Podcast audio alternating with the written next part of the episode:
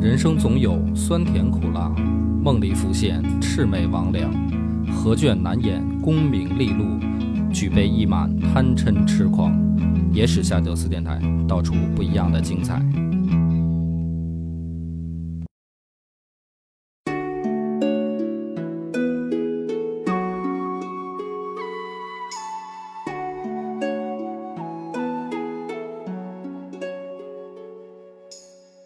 大家好，欢迎收听《野史下酒》，我是主播恶霸波。张小娘，之前我也说过，特别喜欢武侠。嗯后来有朋友就在评论里留言说：“没事儿啊，多讲点武侠嘛。”那今天呢，咱们就讲一个武侠的故事。呃侠文化呢，其实是一个中国特色。就是你仔细去想想，什么是侠？嗯比如说侠客，嗯，你来发表一下你的见解，什么是侠客？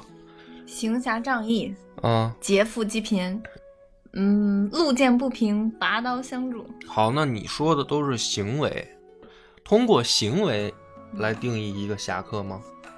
那应该是心中有大义，然后什么以天下为己任，有这种挺那个非常大的格局的人嘛，嗯，那这个叫什么目标、理责想？任，他责自己赋予他自己的责任感，社会责任感。那么你的意思就是说，一个有以什么天下大任为责任的人，嗯然后去做行侠仗义的事儿，嗯就叫侠客嗯，粗浅的理解，啊，就是这样的。你觉得侠客好还是不好呢？嗯，本质上应该是好的吧，大的方面应该是好的。嗯，但是，一般像这种侠客，肯定各有各的那个个性吧。嗯就有的可能就比较讨厌，你看有什么怪侠呀，嗯。什么这种，哦，就是，就是，虽然行为和这个心里边的什么理想目标可能会一样，但是性格脾气可能不一样。嗯嗯嗯，你想想，这个咱们中国如果说真实历史上有没有侠客呢？真实的历史上，哦，郭靖，郭靖，嗯，我说真实历史，嗯真实的历史，那个，嗯，《水浒传》里边吧，嗯，那《水浒》算真实历史吗？不算，对呀、 那你提醒我一个，就是以你的这个记忆来说，是不是没有？想不起来，对呀、那这问题就来了，你对于侠客的理解已经产生了，嗯行为准则都有，嗯，但是让你去想历史里面谁是侠客，你却突然想不起来。嗯那么这就有一个很有意思的问题了，那你的这个想法是怎么来的呢？那从小说里面呀，啊，那就是小说虚构的嘛。嗯那小说的源头又是怎么来的呢？那小说又不是历史，那小说为什么让你觉得如此可信呢？如果说一个没有事实依据，或者说在现实生活中跟人们的理解很不符合的这种虚构，是很难让人接受的。我就如果我现在问你，你说历史当中有没有侠客？我以前觉得有，以前觉得有，嗯现在觉得没有了，嗯。为什么呢？就是慢慢就会发现，历史跟现在没有什么不同。历史就是过去的那个时间的当时那个社会，嗯就是可能他们的意识形态也是解决，就是当时就每个人的生活里面解决的问题，就是他面对的生活的一些问题，没有那么一个虚构的江湖说啊，我要去闯荡闯荡，嗯我要实现什么什么大义，然后各个门派的那种斗争，可能当时那种门派斗争就跟现在各个呃机构啊一起竞争一样，嗯不会是这种动不动就一定有一个脸谱化的一个什么样的恶人，咱们就一起搞他。好，你说到这儿就够了。那我接下来一个问题就是，那现在社会是不是在你的理解里边没有侠客了？嗯，没我了我是对吧？嗯，那如果没有侠客了，是不是说明这种文化被淘汰了呢？就不需要侠客了，或者说他其实他对社会是不是并不好呢？不是说不需要，而是没有那么多人愿意去做侠客了。 哦，就是侠客还是好的，但是没人愿意做。那你的意思是说，现在世风日下了？你你这不给我挖坑 吗？哎，对呀、我就是先得把问题的这个核心得让你去思考一下，然后再来讲故事，不然的话，你就听完了故事，你也觉得啊，就是听了一个古人就完了。我觉得侠客他可能只是一种精神，就是就是说在现代社会当中啊，可能有的人还是有一些正义感在，可能就是像那个侠客里面的曾经的一些精神在吧，他可能在追求一些公平，追求一些正义，追求一些。嗯，跟黑暗的东西抗争的那么个东西，但是他不会说像古古代那个小说里面说的，就好像侠客他变成了一个职业，他每天不不干什么，他就是行走江湖，就嗯就干什么干什么的。但是嗯现在社会，大家都每个人都要工作嘛，然后就分工很明确，不会不会有这样的一种就当时那种形态存在。但是你嗯不能说侠客精神没有了，呃，就是是吧侠客精神还在，但是侠客已经没有了。可以这么说吧？我觉得，那你理解古代侠客以什么为生呢？哎，这种感觉就像什么呀？就像那个，就是那个什么，有点像。呃，那那个时期的，比如说搞地下工作的、传递情报的，嗯可能比如说，哎，我表面上我是个卖烧饼的，嗯但是实际上我给街头传递情报工作。然后比如说我表面可能是个是个卖布的，嗯然后我可能是个货车司机，啊嗯那会儿不叫货车司机，那会儿有当时的那个职业的名字，嗯。但是实际上我就是暗地着在在做个什么事情。哦，嗯，当时的那个侠客，比如说他可能是个盐庄布嗯庄的一个大庄主，嗯嗯，但是哎，有需要了我就去行侠仗义去了，然后我后面又有我的经济支撑，就是这样表子表面上一看是一个夜总会老 板，是吧？然后实际上是，比如说少林寺方丈，是吧？是是这意思吗？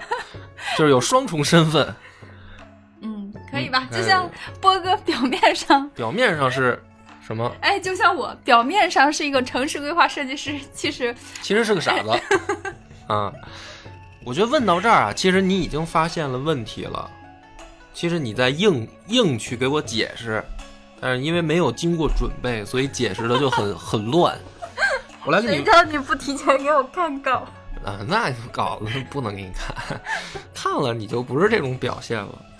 你你就是要我看我给你让梳我理一遍出啊丑，我给你梳理一遍，我先问你啊，一个一个问题问你啊，什么是侠 客？怎么哎，从头来一遍啊，我替你回答。你说了 又侠，绕回来了？你简单来说嘛，嗯，啊，什么是侠客？你再说一遍。我刚刚第一遍那答案就瞎蒙的，你现在让我说我就想不起来了，那我就再重新回答吧。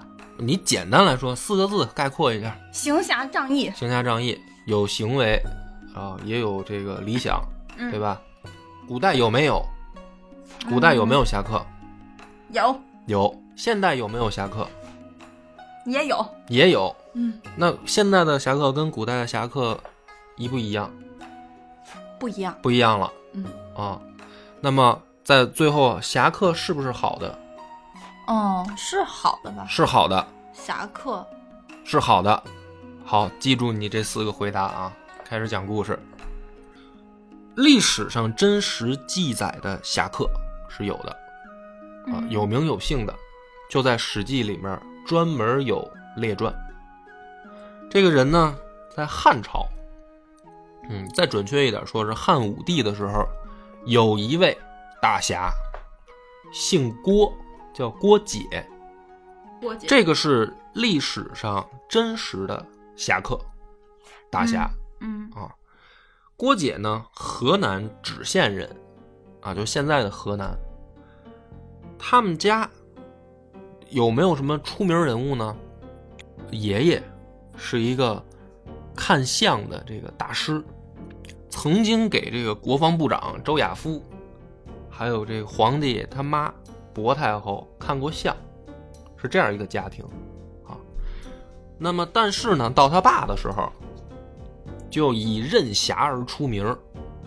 任侠是什么？任侠就是行侠仗义啊，啊，嗯任我行那个任，嗯侠客的侠，任侠就是你说的所谓的行侠仗义。结果是什么呢？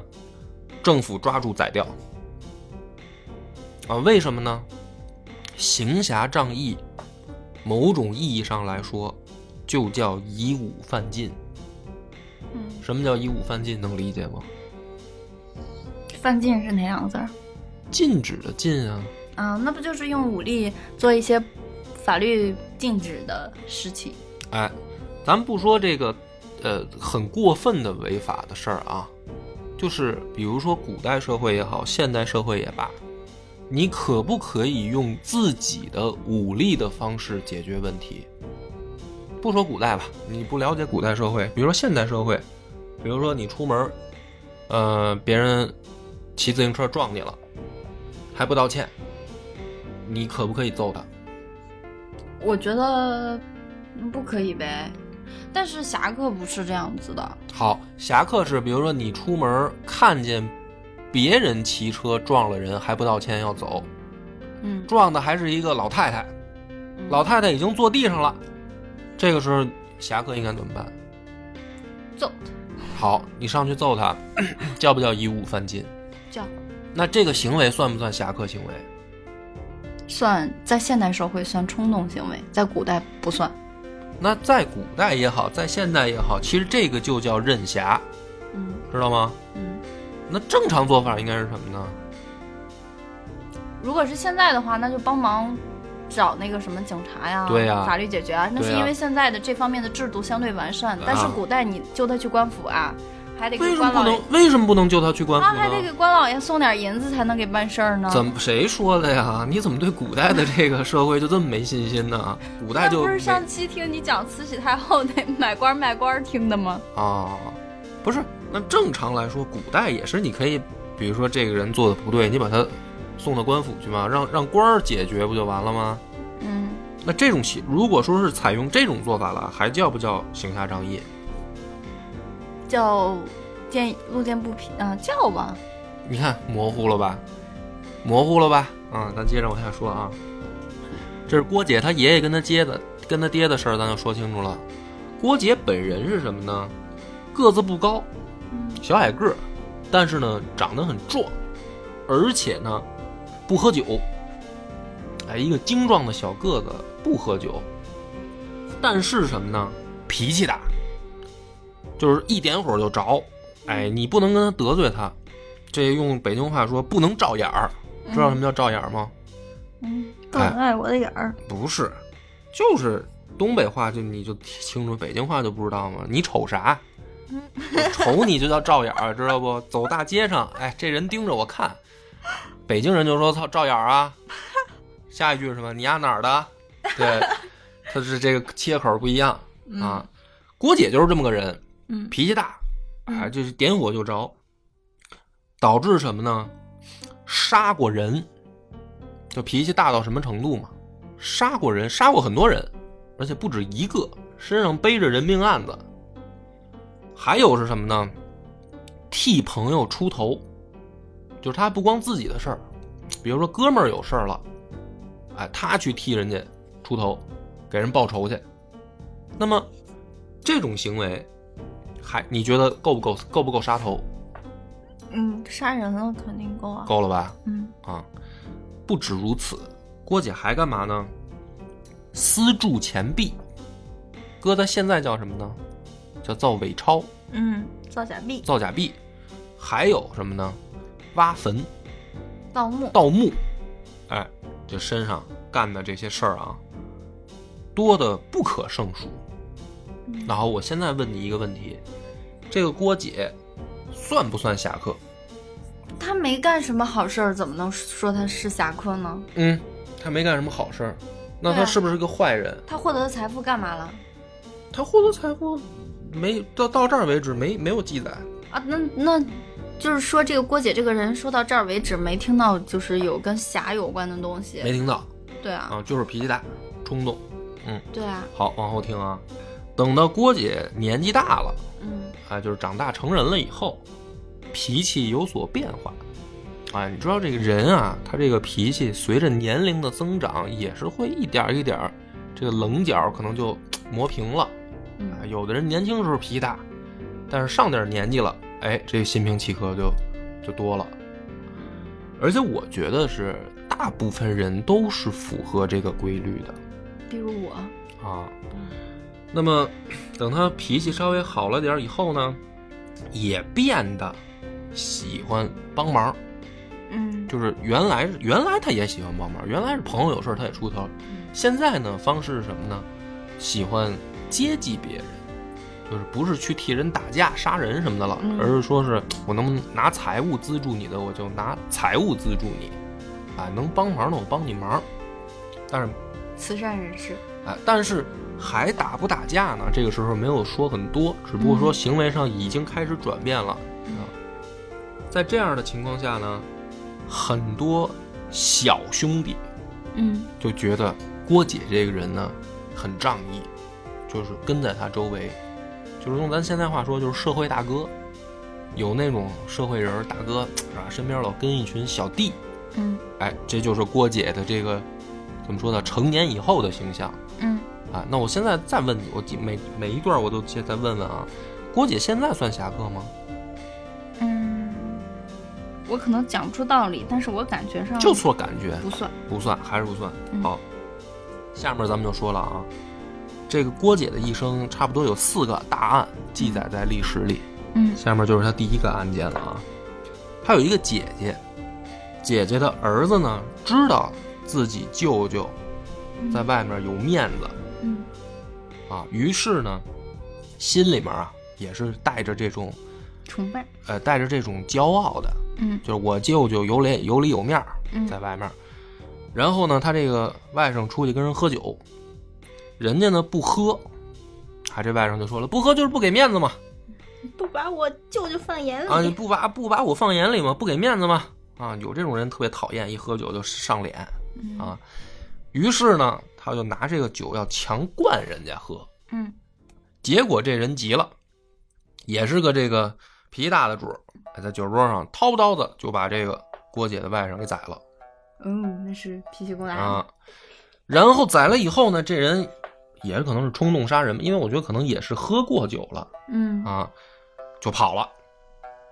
跑了以后呢，郭姐的这个姐姐就找来了，嗯找郭姐来了，说：“你不是在外面老号称自己这郭大面儿吗？嗯啊，不是有有面子吗？好了，现在你这外甥让人宰了，你管不管？管不管？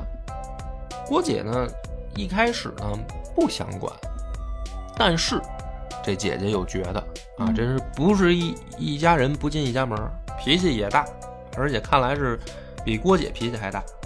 她这姐姐干嘛呢？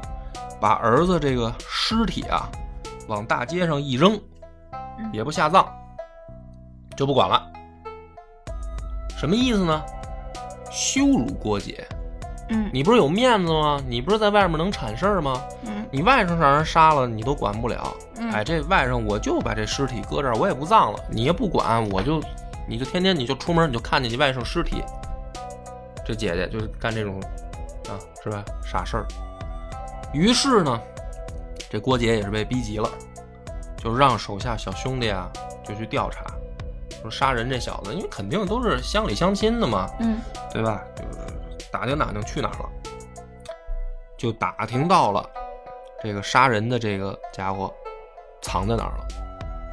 这个人呢也知道郭姐肯定是已经了解自己藏在哪儿的这个情况了，于是呢也不藏了，就回这个村儿里嗯找到郭姐，然后跟她一五一十的把这情况就说了。嗯怎么回事儿？当天晚上发生什么了啊嗯？他要灌我酒啊，我不喝，就一一来二去，没弄好，给他弄死了。好了，你如果是郭姐，你怎么办？那要我的话，那我就肯定是怎么回事儿就怎么回事儿呗，就嗯就是不怨人家。嗯你比如说，可能道个歉呀、赔个偿啊，嗯，但是不能说让人家偿命，毕竟这事儿是是他那个外甥劝酒或搞者起说来的或者说强灌酒在先，对吧？对，郭姐的做法跟你一样，嗯她把这人放走了，然后说这个事儿我听明白了，错在我这外甥，嗯不是你的错儿，然后你走吧。嗯走完了以后呢，自己出钱把外甥就给葬了。嗯这件事儿的结果是什么呢？乡里乡亲，就四里八乡的，听说郭姐的这个做法以后呢，都说郭姐做的这个叫义，嗯侠义的义，嗯所以呢，来跟着他的小弟就更多了。那我再接着问啊，这个案件讲完了，嗯，郭姐的这个做法算不算侠客？算是个明事理的人，我觉得。哦 OK 还不能算侠客，就这个事儿到他身上，他只是处置的比较公正而已。哎，好， 接着往下讲啊。说后来呢，又碰上一个事儿，他这不是名气越来越大吗？嗯周围老跟着小弟嘛。嗯他们村儿里就有一个人啊不服，嗯这个人怎么不服呢？用咱现在的话说就是招眼儿。嗯哎，这个看见郭姐来了啊，非常牛气的往那儿一坐，我就不服你哎，这个鼻孔对着人啊，这个鄙视着这么看，哼，牛牛气哄哄的这么看着郭姐。嗯郭姐也明白嗯啊，这这人肯定是对我有意见呀、不服我呀。嗯旁边小弟就说了，说怎么着，大哥是不是要收拾他？嗯郭姐说，这乡里乡亲的，是吧？一个村儿住着，嗯他对我有意见，对我不满意，这说明我的这个德行还不好，嗯对吧？我肯定是自身有问题，才会有人不对我不满意。嗯于是郭姐怎么办呢？郭姐就偷偷找他们这个村儿的管这个服役的嗯小吏，嗯因为汉代的这个男子呢是要去服役的嗯啊。那么可不可以不去呢？也可以出钱嗯啊，比如说一年该服几个月的这个役，就是给国家去出出苦力嘛。你不想去的话，你就拿钱顶。哎，郭姐呢就找到管这个事儿的这个小官吏，就说这个人的以后的这个徭役啊免了，免了，你有事儿你找我，就是他不用去了，剩下的什么问题我来解决，你是出钱也好还是怎么着也好，你找我。啊，这个小官吏呢，一听说就是郭大哥说话了，是吧？嗯放话了啊，行了，这个人以后我就明白怎么操作了嗯啊。然后呢，这个家伙，因为他老不用去服役啊，是吧？嗯别人都得去，他不用去，他也奇怪，嗯是我这好几年没去了，这怎么也不找我呢？开始可能还侥幸，觉得哎，看是不是把我忘了啊？嗯我得一空，哎，我今年省事儿了。哎，发现不对，老不找我，知道这个肯定是有问题嘛。嗯他就去找这个小官吏，就问说：“你怎么你怎么不让我去上工去啊，出力去啊？”这小官吏一五一十说：“郭大哥都放话了，你以后不用去啊。”哎，这个这时候这人啊，才明白说：“哎呦，你看看，我这个做的有点过分了。我你看我这见着人家，哎，横眉冷对的嗯啊，特别牛逼那啊，就是一副挑衅的样儿嘛。嗯，人家不跟我一般见识，还暗中帮我帮我。于是呢，上门请罪，嗯找这个郭姐说：“你说大哥，你看这事儿闹的啊，不知道这个原来我这几年都是你在暗中照顾啊，非常不好意思。专制不服。哎，那我再问你，嗯，郭姐此时此刻算不算侠客算德高望重，我觉得。啊？但是好像还不算侠客是吧？嗯好，接再接着往下听啊，又出一件事儿，洛阳就不是他这个县了，洛阳有人呢结仇了，嗯江湖上的事儿嘛，嗯是吧？很容易就是恩恩怨怨的这些事儿嗯，结仇了，两家儿要互砍，啊，要弄死对方。这个事儿呢，在洛阳地面上已经有十多位大哥，社会大哥出来了啊，给看我面子行不行？嗯啊，这个别杀人了，行不行？这两家都说不行，这事儿必须得见血嗯啊，必须得这么这么解决。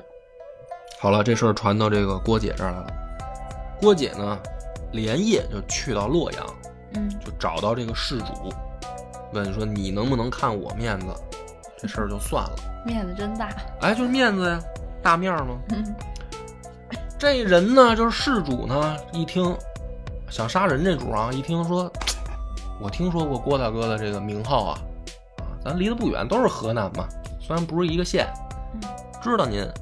啊，郭大哥要这么说的话呢，给郭大哥一面子，嗯那这事儿就算了。郭姐接着说啊，说，哎，你还别，你呀、今天等我走了，明天你再说这事儿算了。这人就好奇了，说为啥呀？为啥明必须得明天说呀？郭姐说今天好多人知道我在这儿，嗯你今天就说了，人家就知道是我劝你，你给我面子，你等我走了，你过两天你再说，人家就会觉得说你自己想通了。嗯啊，就是你别给我面子。这人还是不理解，说那为什么呢？给你面子这不是好事儿吗？给你面子，人家感谢的是我郭姐，嗯，你自己想通了，人家感谢的是你通情达理。哎，你只在第一层，啊嗯，郭姐在第二层。这前面洛阳地面上十多位大哥都劝了，你不给这面子，嗯，我一个外县来的，你给我这面子，那嗯我得罪岂不他是就是比你们地面上这十多位大哥还有面子吗？嗯让人家栽面儿了。哎，那咱们江湖上的事儿不就讲个面子吗？嗯是不是？我也不能让人家栽面儿啊，所以你等我走了，你再说。嗯这样的话呢，这事儿就算圆满解决。嗯哎，于是呢，这件事儿传出去以后，那还是其实还是传出去了 啊要不传出去你怎么知道啊，呢？对啊，那我怎么知道呢？ 对不对？所以说这个解决问题啊，但是他这个心，他不是说故意啊说就我这个要做这么一个事儿，好像显得我怎么高风亮节，不是？他真的就是说，你等我走了你再说。嗯就是这个故事记载的意思是说，郭姐是不想图这个名儿，不嗯不争这个面子，起码嗯是想帮人家解决事儿，嗯，是出于好心。那再接着问，这这会儿算不算侠客呢？哎，这会儿就有有点点侠的样子了，对是？吧？有点侠因客的为样子，这是跟他没嗯。关的事儿，哎，就是为那个为天下不公怎么怎么样说话那种。好，你为什么到这儿突然有这个想法了？是不是因为他不为自己了？对啊，就是在嗯忙活跟他自己没关的，跟他自己利益不相关的不相关的事儿，就有点像侠客了，嗯对是吧？嗯，好的。再往下讲啊，又出一件事儿，说这个汉武帝的时候啊，修那个自己的陵墓，汉武帝修汉武帝的陵墓。对啊，皇帝都是活着时候就得给自己准备陵墓啊，嗯啊，那都死了修来得及吗？放臭了都。修这个茂陵，这个茂陵附近不能说这个荒山野岭啊，嗯就下令啊，把这个全国家财在三百万以上、三百万钱啊以上的人，都迁迁到茂陵去住，嗯明白这意思吗？就是嗯得有让我这个坟头坟圈子附近得有人气儿，啊，风水得好，哎，这不是它本来风水也好，但是说它嗯得有人气儿啊，是不是？你人不能杰地说灵对，不能说冷冷清清的呀，我这坟圈子齁无聊的，回头嗯就把这个全国三百万以上的，那就是有钱人嘛，嗯相对来说的有钱人就迁到这个茂陵去住。那这个事儿呢有意思，到这个知县的时候呢，郭姐也在这个名单里，嗯可是实际上呢，郭姐没钱，嗯就是她家不是什么大财主，嗯，她之前好多呢不都是违法乱纪弄钱吗嗯？后来这不是年纪散出去了，年纪大了，一个是散，一个是也也不老干这些事儿了嗯啊，也不能说不老干，干就该逮他了啊，没干，没干这些事儿，他就没什么钱，就是一帮一帮的什么呢兄弟捧场儿嗯啊，呃，这个情况呢，他也在名单里，就是说说白了，按照这个条件，按照标准来说，您家如果不在三百万之列，其实可以不用去，嗯他其实就可以不用去。但是呢，这个管这件事儿的人呢，就觉得说不让他去，总觉得哪里怪怪的，因为嗯他在当地的这个名望太大。于是呢，这件事儿甚至惊动了当时朝廷里面的这魏将军，就出来说给这个郭姐说话，说陛下就劝这个汉武帝啊，说我了解啊，这个郭姐他们家没这么有钱啊，其实不在这个迁徙之列。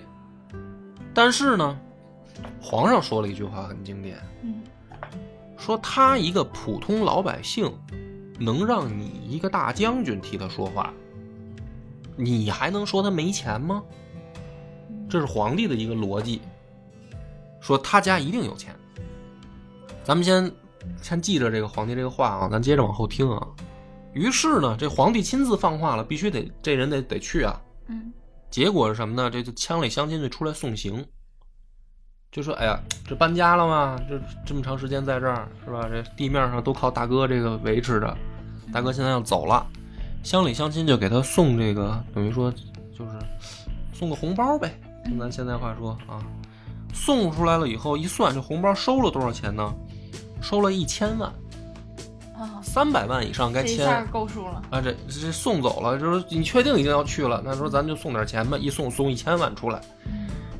于是呢，这个县里面的这个官员啊，就是举报啊，说你看郭姐说没钱，这不是钱吗？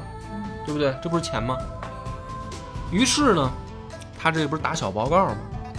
这县里面这个叫杨继主的儿子，是那个县里面的公务员儿，嗯就把这件事儿就报给皇帝了。那我也不能叫报给皇帝，往上报。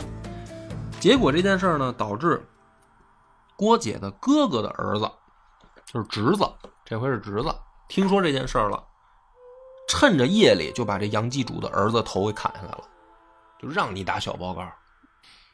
于是呢，这个杨家跟郭家就结仇了。结仇了以后呢，怎么办？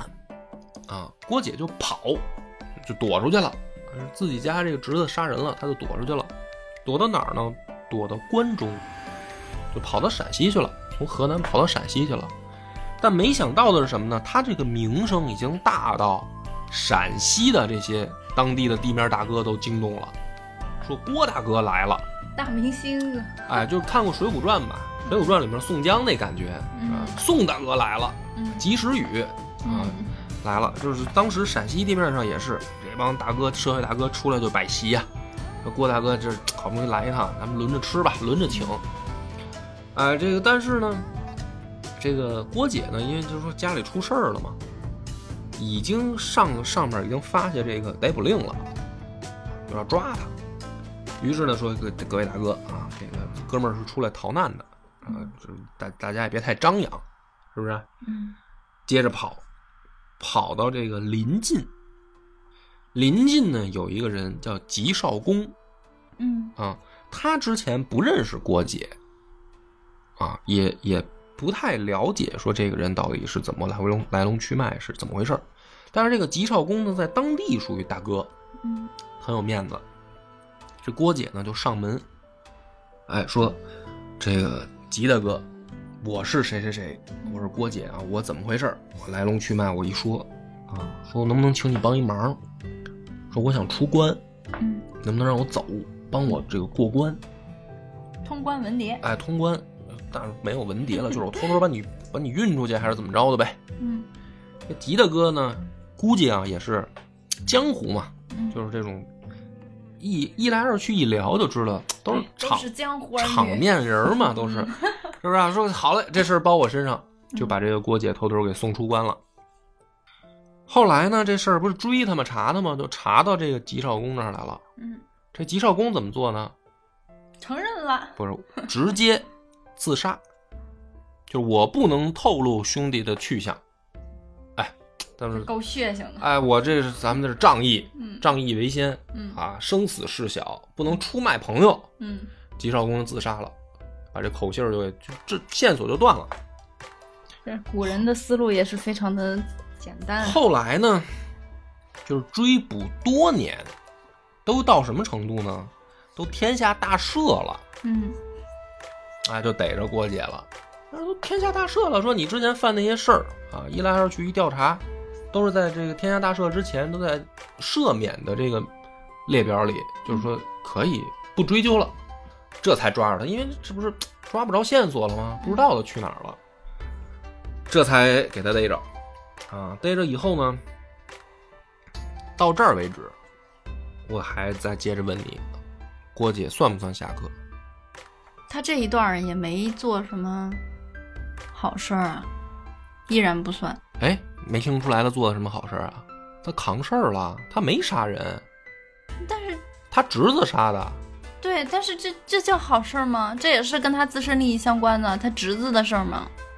啊，那他可以给他侄子送出去呀、他之前外甥死了，给人扔尸体扔街头上，他也没管啊。可是他侄 子是为了他才杀人的，如果他把他侄子扔出去的话，他侄子是为了他杀人的，如果他把他侄子扔出去的话，这不叫这叫什么呀？背信弃义，不是哦，这叫什么呀？这叫那所以就是说他这这事不儿他合适吧？反正扛了，还是为他自己，嗯，但是他可就没法在家乡待了，这么多年流亡流亡在外，这叫义气吧？这也叫义气。嗯，那他的这个义气为什么还能得到很多人认同，甚至为他去死呢？嗯，就是我觉得他那个去洛阳平事儿那段儿，嗯，那个算对，是不为侠自己客，嗯，对，再加上他之前那个很多是名声的积累啊，做了很多事儿什么的，所以他声名远播吧。嗯，那么声名远播了，已经有了江湖地位了。因为之前可能洛阳那个事儿只是讲出来的其中一件，他可能做了很长时间类似这样的事儿，嗯，才导致说到下一个这段故事当中，说已经其他的，啊，就是说在当时的那个社会里，大家已经把他定义成一种侠客了。对呀、嗯要不然为什么帮他呀嗯，？对对对，是的。啊，哦，想通 了。哎呦，你问我这一段儿嘛，嗯我就好好好，接着说啊。后来这不就是没事儿吗？嗯没事儿呢。有一次啊，这个又出了一个事儿。嗯说当时呢，嗯这个有一个儒生啊，跟这个县里面来调查郭姐的这个案子的人呢，坐在一块儿聊天儿，因为他已经引起政府注意了嘛，嗯就是没时不常的可能就来问问说这郭大哥最近好不好啊？有没有什么事儿啊？这个在座的很多人就说呀、说郭大哥这人好，嗯，这个有里有面儿，这维持着四里八乡的这个安定团结啊，这个村容村貌这些事儿，郭大哥都给解决了，非常好。结果这个儒生呢就说：“ 这说他有个什么好的吗？这个郭姐专门以奸犯公法，有什么好的？啊，就是说他这个人，他的这个好是怎么来的？嗯是犯法来的。嗯他之前干过那么多事违法的事儿，你他要不干那些违法的事儿，他能有这这么大名气吗？好了，这个在座的就有很多人都听到了这个儒生在这儿信口雌黄的这个事儿啊。于是第二天，大家就发现了这个儒生的尸体，而且没有舌头。就是，这就是为什么告诉他，你就你要死，因为你乱说话。那么这件事儿呢，又那又杀人了，就得调查啊，又把郭姐给抓起来了。郭姐说：“真的不是我干的。干，也不是我找人干的，嗯就是这件事儿从头到尾我就不知道，是可能我手下哪个小弟干的。嗯少年人冲动嘛，嗯，但是哪是具体是哪个小弟，我也不知道。就这个事儿，就是睡一觉起来死个人了，死个人就把我逮过来了，但是我压根儿也不知道这件事儿。那么当时呢，怎么判这件案子呢？御史大夫孙弘毅就站出来了，就当时朝廷里面御史大夫就是等于言官之首了，嗯就是汉朝的时候就是管监察部门的老大就叫御史大夫，是吧？他是嗯三公并列的嘛，嗯啊，站出来了就说，说这个郭姐一个平民老百姓任侠行权，嗯他这叫不叫权利？我先问你，你觉得叫不叫权利？他有没有权利？有吧？他对他这个权利怎么来的？这个这个御史大夫就说了他是任侠行权，他靠任侠来的。那么以睚眦杀人，解虽服之，此罪甚于解杀之，当大逆无道。就是这位御史大夫他的这个最后的结论是什么呢？你在地方上有名气，你的名气是靠所谓的行侠仗义来的。嗯你有了权利，你的这个权利导致什么呢？睚眦必报，嗯甚至到了什么程度，你不知道这件事儿就给有人帮你去睚眦必报了，嗯就到这个程度了。所以你不但该死啊，你你应该是最该死的那一个，而且呢，定的罪名叫大逆不道。什么叫大逆不道啊？这古代，比如你理解什么叫大逆不道，得是得是造犯了反，大事儿嗯对对刺王杀驾，对这种叫大逆不道，对吧？现在就把它当成一个跟官府立场相对的一个黑暗势、邪恶势力。对了，，他叫大逆不道啊。然后结果是什么呢？最后皇帝下令的是把郭解灭族，一族就灭了。汉武帝疯了吗？哎，好了，故事到这儿呢，我们先说一下这个太史公司马迁儿对这件事儿的评价。我再问你啊，嗯，太史公呢就说说说，你看这个郭姐啊，其貌不扬，嗯是吧？长得不是很高大威猛，嗯我们想象的英雄侠客应该是山东好汉武二郎，高大威猛，是吧？哎，这个身材很短小，这个才智也没有什么过人的地方。为什么他能够成为四里八乡远近闻名的大侠？啊，为什么？这是太史公提出来了一个，其实是看起来是问句，嗯，其实是一个就是反问，就觉得人家人品好，哎，就是他通过什么来得到这么高的名望？不是他的能力，不是他的外貌嗯，啊，是他通过的人格魅力，人格魅力。嗯那么就是说什么呢？叫人貌荣名，岂有近乎？嗯以这个美好的名声作为我对外展露的第一个要要务。因为有的人是什么呢？比如说，比如说张小娘出门就要化妆，那你就不叫人貌荣名，是吧？我就是没有哎，你就叫人貌脸嘛， 就是你要展示的是你的容脸嘛。我什么时候出门化妆了？你出门不化妆吗？我出门化过几次妆呀？好吧，你你你你不化妆，但比如说女生出门化妆啊，这个就不叫人貌荣名。嗯嗯，还有的这男的出去吹牛逼，嗯，哎，这个我有钱，是吧？要不说什么我有权，这都不叫人貌荣名。人貌荣名是什么呢？不用你自己吹，嗯，就别人都说，都说哎这个人好啊，他这个人公道，哎讲义气，是吧？太史公对他的评价是，哎呀，可惜了。这是司马迁儿说的。嗯好了，我现在问你了。嗯，讲到最后这个案子了，郭姐的结果也讲出来了，啊，你觉得我就反着问你吧，我首先问你这人该不该死？不该死，你觉得不该死？嗯，嗯，为什么？好人难当。哦，好人难当。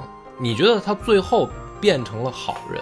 对，就如果他一直是他一开始那个任任侠，嗯，如果他一直是人还任，认啊，如果他是一开，如果他是一直是一开始那个任侠那种状态，嗯他可以活得很痛快，嗯恣意人生，嗯就是因为他后来想要做一个好人，想要做一个与人为善的，然后为天下不公发声的，嗯然后去铲除这些不正义，然后想要扛起很多责任的时候，嗯所以他就变得。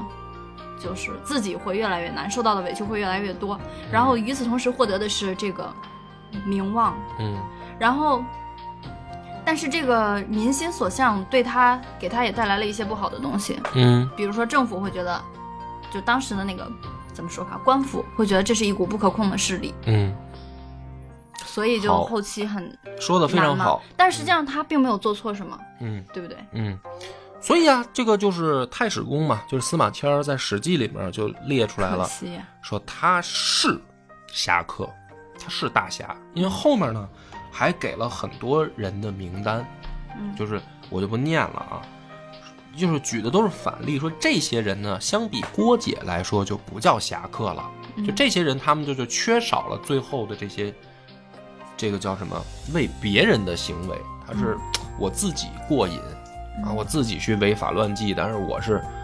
就是说，不管是为小兄弟也好，还是为什么朋友啊，但是这个都是还是为自己，他缺少嗯那就互是黑社会大个做，对，就是黑社会，嗯啊，所以太史公最后呢，用他的话说，就是说，侠客跟黑社会是有根本区别的。侠客，我再说一遍，侠客跟黑社会是有根本区别的。这个是在《史记》里面司马迁儿想表达的，什么叫侠客？这个也是我们中国侠文化的源头，就是它有两个源头，一个是《刺客列传》，一个就是《游侠列传》。在这个《游侠列传》里面呢，司马光恩就是司马迁儿，生动地描绘了一个侠客的形象嗯和侠客的行为，就是什么样的人叫侠客，已经非常鲜明地定义出来了。像郭姐这样的就叫侠客。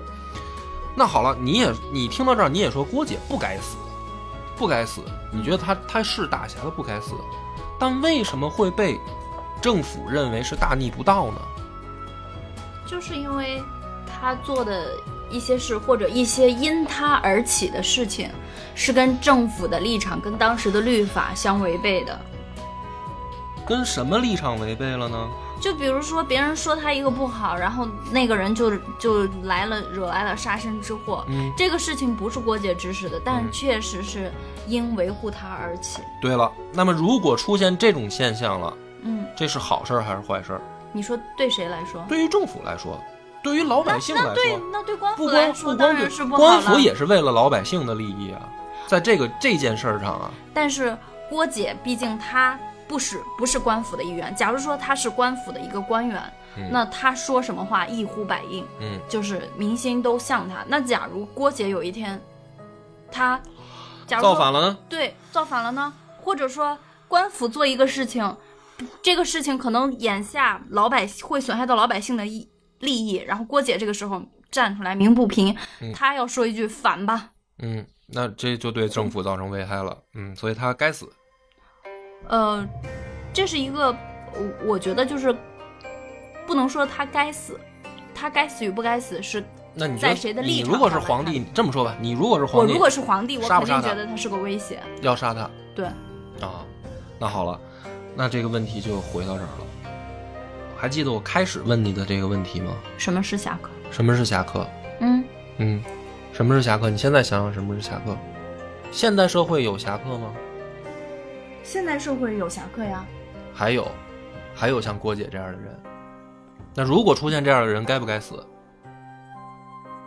现啊、你要说像郭姐这样的人没有，没有了。嗯，嗯但是侠客我觉得是有的。你你记不记得有一个电影叫嗯那个、那个谁演的？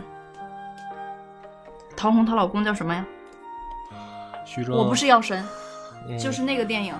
你说徐峥当时扮演的那个角色，他算不算一个侠客？我觉得他就算一个典型的当时那个社会下的侠客。啊它之所以产生的原因是，当时就是我们的社会制度它处于在不断的完善当中，嗯就是我们必须要给我们的国家、我们的制度这样一个过程。那么在这个过程当中，可能顾及到了可能百分之九十九的利嗯人的利益，嗯为了社会主要的整体的公平正义，但是会有不完善的一些漏洞，嗯顾顾及不到。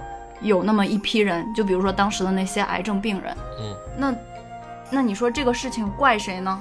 其实谁也怪不到，它就是一个现实存在的，对这些人来说，他一个当时的一个不公平，或者是他的一个困境的事情。嗯然后呢，徐峥这样一个人站出来了，就是这个药神这个这样一个人站出来，他可能做了一些跟法律就是有违背的，对违背的事情，但是又但得是到你了众人的爱戴。对，然后最后嗯他但不是要也被是要伏法。对，嗯，那你能说他该死或者不该死？不是，你能说他是该被治罪还是不该被治罪？或者说就凭说他做的这个事情是对的还是错的？嗯你呃其实很难评判。嗯虽然说他最后伏法了，在当时的法律体系下他伏法了，但是我们的法律也因他做了修改，也做了完善，嗯所以这是一个。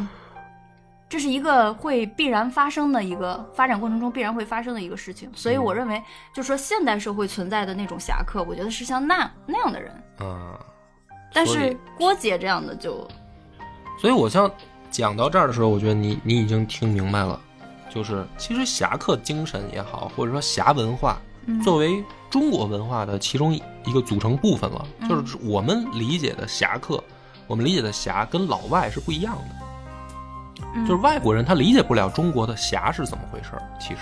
嗯，他们理解的是超人，啊，他们理解美可国能是队长嗯蝙蝠侠、超人啊，但是其实这个层面嗯还是在讨论以武犯禁，就是以自己的个人能力挑战司法这件事儿上，嗯其实远远比我们古代提出来的说这种侠客的内核还是不够的。